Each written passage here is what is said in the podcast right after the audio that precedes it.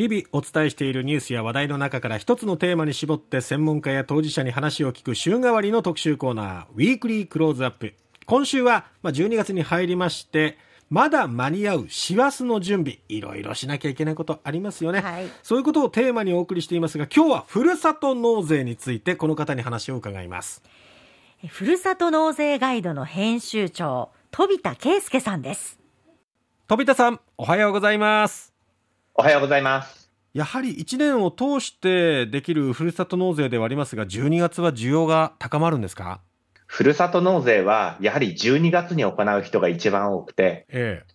大体1月から9月に行う人の7倍ぐらいの人が1か月間に行うというふうに言われています。へえ、あ、そうなんですね。あの、そのふるさと納税ですが、やはり期待するもの、注目するものは返礼品という方も多いと思うんですが、これってトレンド、傾向みたいなものがあるんでしょうか？これまではですね、お肉であったら、A5 ランクの牛肉であったりとか、海産物であっても、ウニやイクラやカニといったですね、豪華な返礼品に注目が集まっていたんですが、ええ、最近はより普段使いにシフトしていまして、お肉であれば豚肉や鶏肉といったようなもの、ティッシュペーパーだったり、トイレットペーパーだったり、普段スーパーで買うようなものをふるさと納税の返礼品としてもらうというふうに徐々にシフトしていってます。それはやはり背景には物価高っていうものも影響してるんでしょうか？そうですね。やはりその影響は非常に大きいと思います。ふるさと納税をもう何年もやっているという人もだんだん増えてきましたので、ええ、そういう方々も特別なふるさと納税から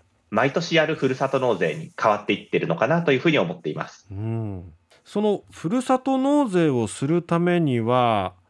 サイトを経由する必要があるかと思うんですが、いくつかありますけれども、はい、これどういうふうに選んだらいいんでしょうか？ふるさと納税サイトというのはですね、主要なものだけで見ても10個以上ありまして、ええ、ただですね、そのサイトごとに実はやっているキャンペーンが違ったりとか、掲載している自治体が違ったりしてですね、ええ、このサイト選びによって、ふるさと納税をよりお得に楽しめるかどうかっていうのが決まってくるんです。じゃあどういうサイトを選べばいいのかというところなんですけれども、ええ、基本的にテレビ CM とかラジオ CM をやっているような大きなふるさと納税サイトさんであれば、ええ。えー、そんなに問題はないかなというふうに思っていますし、はい、あとまあ一応私が、え運営しているふるさと納税ガイドという、これはふるさと納税の比較サイトなんですが、はい、そこを見ると、今日はこのサイトがお得だよというようなことを、えー、紹介したりしています。やっぱり日によって違うってことなんですかね、時期によって。時期によっても違うだけじゃなくて、ええ、本当に今日は、明日はっていうレベルでキャンペーンが変わっていってるんですね。え、はあ。一番注目なのは、楽天ふるさと納税であれば、ええ今月の11日の、えー、午前1時59分まで楽天スーパーセールというのをやっていまして、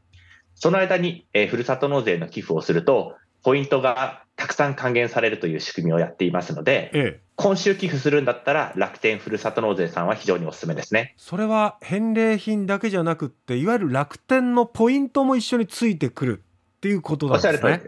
はい。なので、返礼品でお得、さらにポイント還元で二重にお得というような仕組みになっています。そのふるさと納税は、やはり12月が駆け込み需要が高まるというお話もありましたけれども、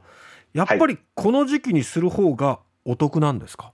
そうですね。各サイトさんのキャンペーンであったりとか、返礼品の充実度合いというのは、実は年間を通して、あの定期的に、えー、キャンペーンも開催されていますし、品揃えも1年間を通して充実していますので、ええ、今の時期が一番お得ということが、えー、必ずしも言えるわけではないんですけれども、え、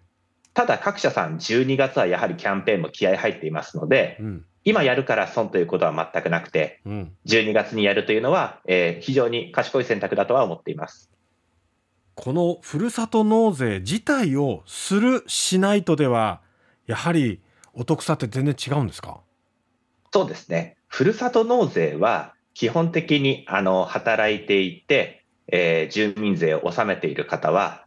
本来は皆さんやった方がお得です。うん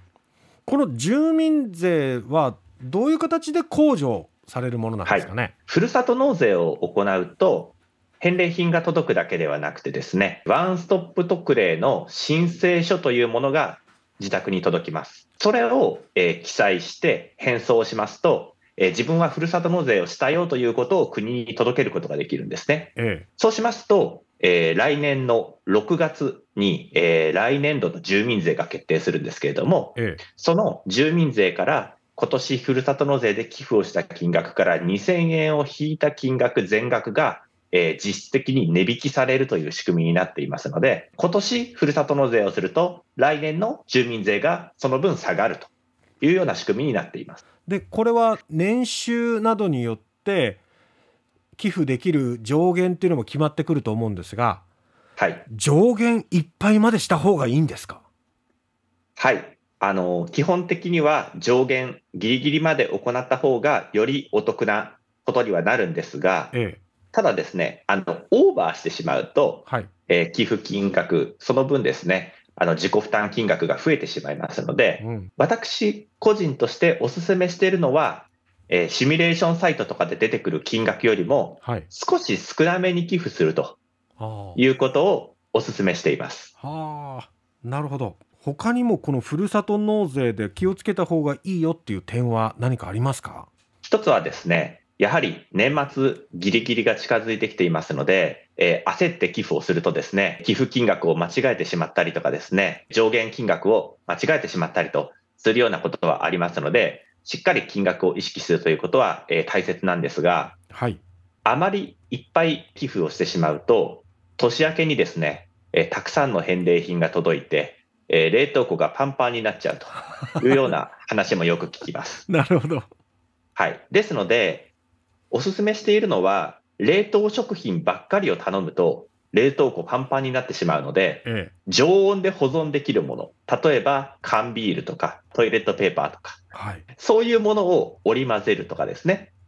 はあ、あとは、返礼品の中では先行予約品というものがあって、ええ、例えばシャインマスカットであると、ええ、旬は秋なんですけれども、はい、今頼むと来年の秋に届けてくれるっていう返礼品もあるんですね。はい、そういう来年の夏に届く、来年の秋に届くという先行予約品を組み合わせることによって、年明けに大量のものが届いて困ってしまうということを防ぐというのも大切なテクニックかなというふうに思います。確かに、そうですよね。牛肉だ、カニだとかって 一度に頼んでしまうと、本当に収容量に限界のある冷蔵庫パンパンになっちゃいますもんね。